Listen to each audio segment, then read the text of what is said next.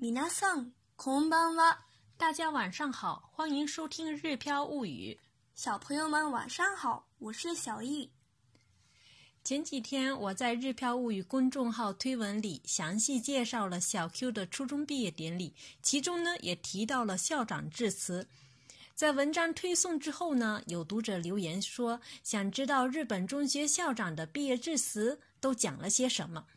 今天呢，我们来介绍一下当天校长送给毕业生们的致辞。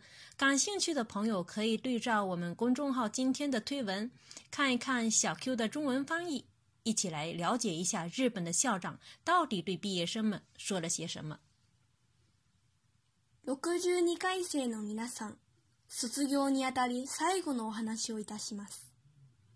毎日の通学路、教室から見る風景、 仲間との他愛のない会話、授業、部活動。当たり前だったことが実は当たり前ではなかった。義務教育の最後の場面で強烈な教訓を提示されました。当たり前は自分の周囲の方々と一緒になって作り上げていくもの。いいえ、作り上げていかなければならないもの。この考え方は皆さんが自分の人生を歩んでいくときの根本的な心の備えとして身につけておいてほしいと切に願います。皆さんは新しいものに挑戦する意欲爆発力が抜きんでていました。より良い中学校生活を送るための決まりの見直し、楽しもう精神を遺憾なく発揮した体育会の騎馬戦や集団行動、全校合唱に取り組む姿勢、そして下級生ついてこいの歌声、文化ホールでの連合音楽会、私たちの中学校は今、どうしたらいいか困った時は、周囲を、先輩を見なさいと言える状態です。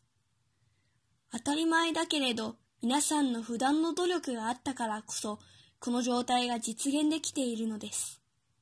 当たり前は当たり前ではない。地域で信頼される学校と誇れることは当たり前だけれど当たり前ではありません。皆さんの毎日に感謝します。これから皆さんには人それぞれ違う道で方法で自分の喜び、楽しみ、幸せを追求する活動に入ります。その時に頼りになるものは、想像する、相手の立場に立つと考える習慣です。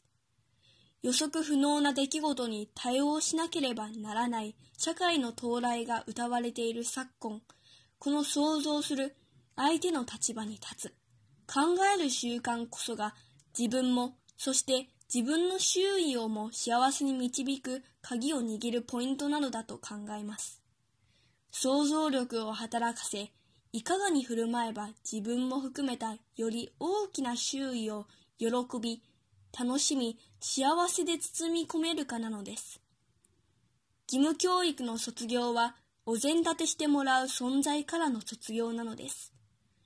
物事の考え方を研ぎ澄ませ、より多くの人の喜び、楽しみ、幸せを追求できる存在へと進みましょう。さて、いよいよお別れです。生徒会テーマ、最高。卒業生91名。それぞれの彩りの光が未来を示すものとして見守った場所は、西門、この校舎から皆さんの心の中へと場所が変わります。明日からは皆さんが本校で育てた夢の実現に向け、一人一人の新しい歩みが始まります。夢の実現はそうたやすくありません。でも焦らず、諦めず、地道に努力を続けてください。25年前の阪神淡路大震災当時、休校中の生徒に向けて送られたある学校の先生方のメッセージを最後に紹介します。